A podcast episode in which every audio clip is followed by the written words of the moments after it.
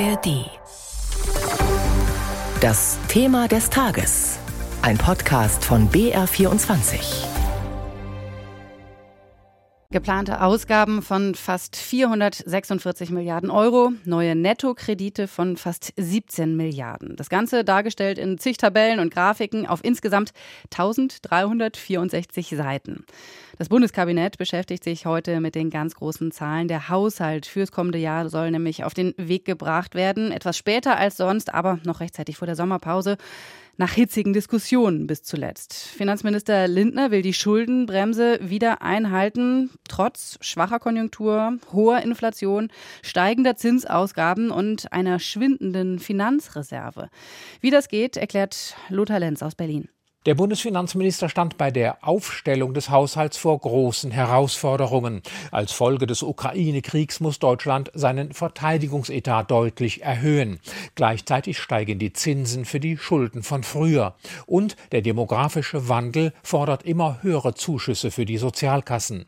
Auf der anderen Seite nimmt der Staat auch als Folge der Inflation mehr Steuern ein. Und wichtige Vorhaben wie die Ertüchtigung der Bundeswehr oder die Umsetzung der Wärmewende sind in Sondervermögen ausgelagert, also Schattenhaushalte. Auch etwa die Ansiedlung des Chipherstellers Intel in Magdeburg wird nicht direkt aus dem Bundeshaushalt gefördert. Für 2024 musste der Bundesfinanzminister den meisten seiner Kabinettskollegen also nur überschaubare Ausgabenkürzungen zumuten. So soll die Kappungsgrenze beim Elterngeld sinken, der Zuschuss an die Pflegekasse entfällt nach Lindners Entwurf, der an die Krankenkassen soll eingefroren werden. Ungeklärt bleiben einstweilen die Kosten und die Finanzierung Finanzierung der neuen Kindergrundsicherung, auf die vor allem die Grünen dringen. Also mehr Geld gibt es für die Bundeswehr, für den Klimaschutz, für das marode Schienennetz und für die digitale Infrastruktur. Kräftig gespart wird dagegen unter anderem beim Zuschuss für die Pflegeversicherungen. Investieren in schwierigen Zeiten, wie das am besten geht. Darüber hat mein Kollege Christoph Titz für unser BR24-Thema des Tages mit der Top-Ökonomin Monika Schnitzer gesprochen. Die forscht und lehrt an der Ludwig-Maximilians-Universität München und ist Vorsitzende der sogenannten Wirtschaftsweisen, die die Bundesregierung beraten. Es muss eigentlich viel investiert werden. Wir hören von kaputten Bahnnetzen. Ein Zug ist entgleist in Bayern, weil die Schwellen nicht ordentlich gewartet wurden. Äh, es heißt immer, Autobahnbrücken drohen zusammenzubrechen, wenn man nicht äh, weiter investiert in die Sanierung oder in die Wiederherstellung dieser Brücken. Gleichzeitig wollen wir auf erneuerbare Energien umrüsten. Dafür müssen die Stromnetze umgebaut werden. An allen Ecken und Enden haben wir eigentlich einen Investitionsstau. Und gleichzeitig haben wir eine Schuldenbremse, die sagt, mehr Geld aufzunehmen ist allerdings nicht erlaubt. Wo sollen denn die Mittel herkommen, um all diese Investitionen zu stemmen, wenn man diese rigiden Schuldengrenzen einhält? Ja, das ist die wirklich entscheidende Frage, über die jetzt viel diskutiert wird. Also Sie beraten man, die Bundesregierung. Was raten genau, Sie denn? Man könnte an der Stelle überlegen, und ich glaube, das wäre auch sinnvoll, zu sagen, wir sagen für Investitionen, die in die Zukunft gehen, macht man eine Regel, die sagt, dafür kann man Schulden aufnehmen, weil es tatsächlich eine Zukunftsinvestition ist. Früher gab es die sogenannte goldene Regel, das heißt, man konnte Investitionen, Schulden finanzieren. Tatsächlich sollte es möglich sein, dass man sowas definiert, solange es eine Nettoinvestition ist, also nicht einfach nur Bestandserhaltung. Bestand muss aus dem laufenden Budget funktionieren, aber wenn es eine wirklich neue Investition ist, dann wäre an der Stelle eine Schuldenfinanzierung aus meiner Sicht durchaus gerechtfertigt. Was aber nicht heißt, dass man nicht trotzdem auch alle anderen Ausgaben, die man schon tätigt, auf den Prüfstand stellen sollte. Gut, also man kann an anderer Stelle sparen, um Mittel frei zu bekommen. Oder man kann Schulden aufnehmen, was nur in sehr begrenztem Rahmen möglich ist. Eine dritte Möglichkeit wäre ja aber, die Steuern zu erhöhen. Warum sagen Sie denn nicht zum Finanzminister Lindner, bitte Steuern rauf, Herr Lindner? Das ist in der Tat etwas, worüber man diskutieren kann und auch sollte. Wir haben es ja tatsächlich im Moment erlebt, dass wir Steuern gesenkt haben im Sinne von, wir haben jetzt die kalte Progression ausgeglichen. Wir hatten in unserem letzten Gutachten des Sachverständigenrates gesagt, vielleicht wäre es schlau, dieses Ausgleichen der kalten Progression, dass man das vielleicht für ein Jahr verschiebt, um auf die Weise nochmal die Belastungen, die wir jetzt speziell auch durch die Krise hatten, besser auffangen zu können und zu sagen, okay, für ein Jahr nehmen wir diese kalte Progression nochmal in Kauf. Man kann natürlich auch darüber nachdenken, dass man sagt, wir haben eine so massive Belastung durch die Pandemie gehabt, jetzt auch durch die Energiekrise, dass wir uns fragen müssen, wie schultern wir diese Belastung? Und man könnte sich an der Stelle fragen, ob man den einen oder anderen hier etwas mehr zur Kasse bitten könnte, um einen Beitrag zu leisten. Es ist ja ein fast schon Mantra der FDP, keine Steuererhöhungen. Das sehen auch andere wirtschaftsliberale orientierte Parteien durchaus immer wieder so. Die sind strikt gegen neue oder höhere Steuern. Aber am anderen Ende des politischen Spektrums gibt es immer wieder die Forderung nach einer Vermögenssteuer. Wäre das denn etwas, was dem Haushalt, dem Staat wirklich helfen würde in einer Größenordnung, die Investitionen möglich macht? Bei der Vermögenssteuer erleben wir einfach, dass die Aufwendungen, Verwaltungsaufwendungen vergleichsweise hoch sind und der Ertrag vergleichsweise gering, weil wir hier über Menschen reden, die eigentlich sehr gut darin sind, dann möglicherweise ihr Vermögen so zu deklarieren oder anderswohin zu transferieren, dass am Ende das Aufkommen nicht sehr hoch ist. Eine ganz andere Überlegung wäre, bei der Erbschaftssteuer zu überlegen, hier Bereiche mit einzubeziehen, die man bisher nicht einbezieht. Das sind insbesondere Betriebsvermögen, die vererbt werden. Das ist auch eine Frage der Gerechtigkeit, denn wer eine Gemäldesammlung erbt, der muss das versteuern. Wer ein Unternehmen erbt, muss das nicht versteuern. Da kann man sich fragen, warum macht das einen Unterschied? Es wird bisher immer argumentiert, naja, das Betriebsvermögen, das wollen wir vielleicht nicht belasten, weil dann das Unternehmen an sich belastet ist. Aber da gibt es gute Möglichkeiten, das auszugleichen, indem man diese Steuern stundet. Dafür gibt es gute Konzepte, die von Steuerjuristen auch entsprechend schon vorbereitet und vorgeschlagen sind. Also das wäre eine Diskussion, die wir sicherlich führen sollten. Freie Wähler, Koalitionspartner in Bayern von der CSU, äh, wirbt aber dafür, Erbschaftssteuer abzuschaffen, komplett. Das wäre nicht mein Ansatz. Aber diese Gefahr, dass Unternehmen belastet werden, also das Familienunternehmen, das ist ja auch das, womit immer argumentiert wird. Meistens wird da ja nicht an äh, große DAX-Unternehmen oder börsennotierte Unternehmen gedacht, sondern es heißt immer, der Mittelstand, kleinere Betriebe, äh, die trifft das hart, wenn man denen äh, das Erbe besteuert. Stimmt das in dem Fall einfach nicht oder müsste man da einfach bestimmte Grenzen und Ausnahmen schaffen?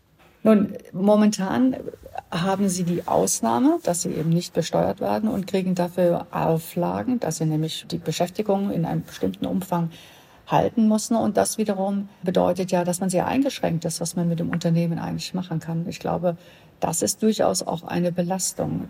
Umgekehrt zu sagen, man muss tatsächlich seinen Anteil an der Erbschaftssteuer hier tragen, das ist etwas, was dem Unternehmen ja nicht unbedingt Geld entzieht, denn äh, das heißt ja an der Stelle erstmal, dass man es durchaus für eine bestimmte Zeit stunden kann.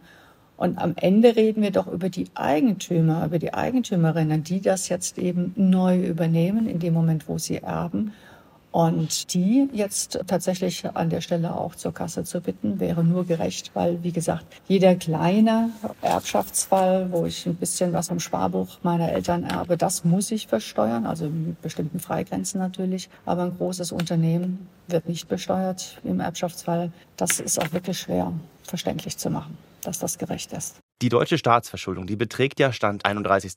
März 2,4 Billionen Euro, also 2,4 Millionen Millionen. Eine 2 gefolgt von einer 4 und 11 Nullen. Da verlässt mich und da verlassen auch viele Zuhörer und Zuhörerinnen, glaube ich, endgültig die Vorstellungskräfte.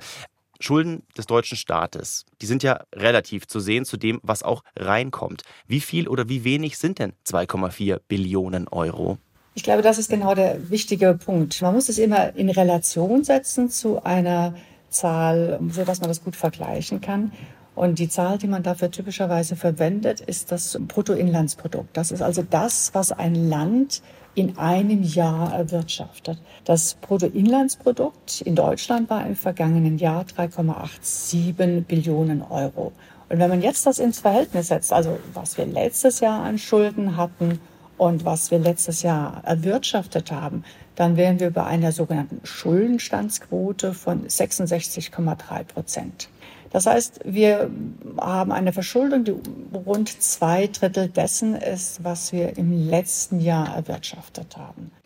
Die Staatsschuldenquote haben Sie gerade angesprochen, die bei rund 66 Prozent also liegt nach den Schulden, die wir jetzt haben, verglichen mit der Gesamtwirtschaftsleistung. Die USA oder Japan sind ja viel höher verschuldet als Deutschland. Die Schulden übersteigen dort also das, was erwirtschaftet wird, bei weitem. Aber die Volkswirtschaften gibt es ja trotzdem noch. Warum hat denn dann Deutschland solche harten Schuldenregeln? Als man eingeführt hat, dass in der EU einige Länder sich zu Euro-Ländern zusammenschließen, da hat man beschlossen, dass man bestimmte Kriterien auferlegt.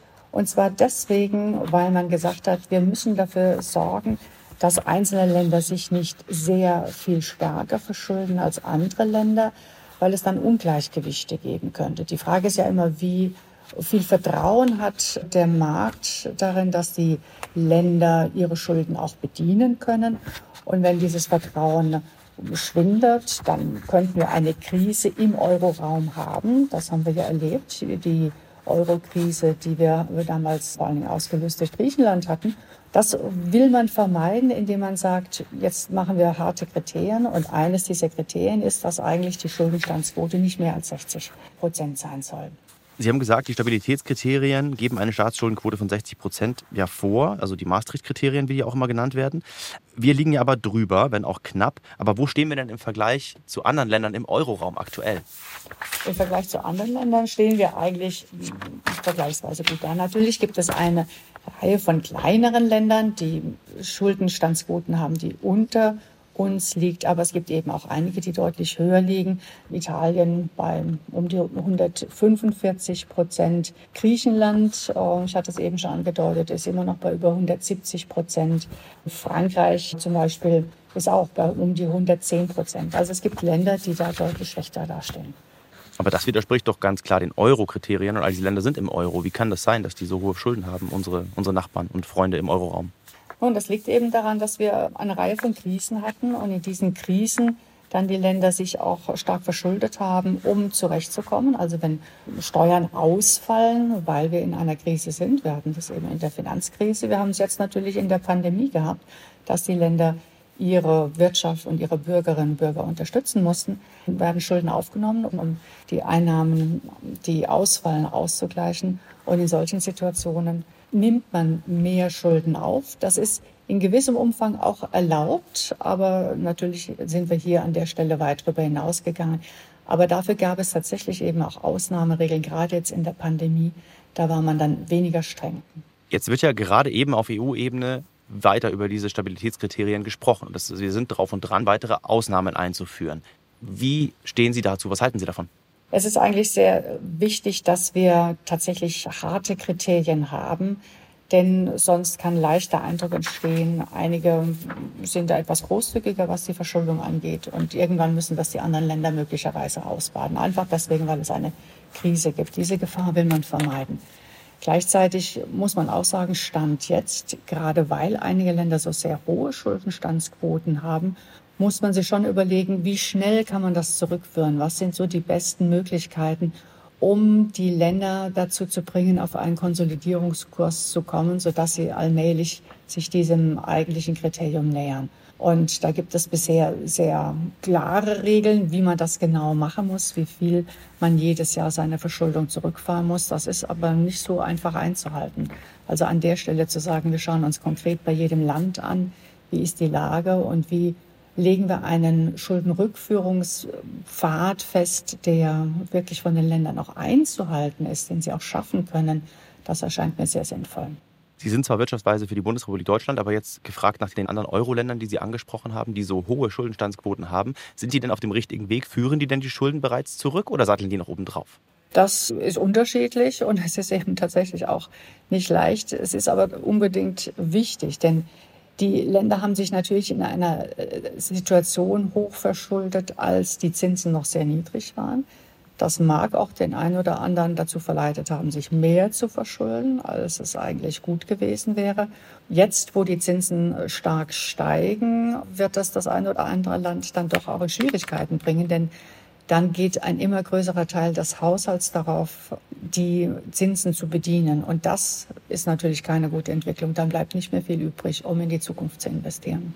Sagt Monika Schnitzer. Sie ist die Vorsitzende des Sachverständigenrates zur Begutachtung der gesamtwirtschaftlichen Entwicklung, besser bekannt als die fünf Wirtschaftsweisen. Hallo, mein Name ist Viktoria Michalzack. Gemeinsam mit Journalistinnen und Journalisten der ARD nehme ich mir jeden Tag Zeit für die wichtigen Fragen.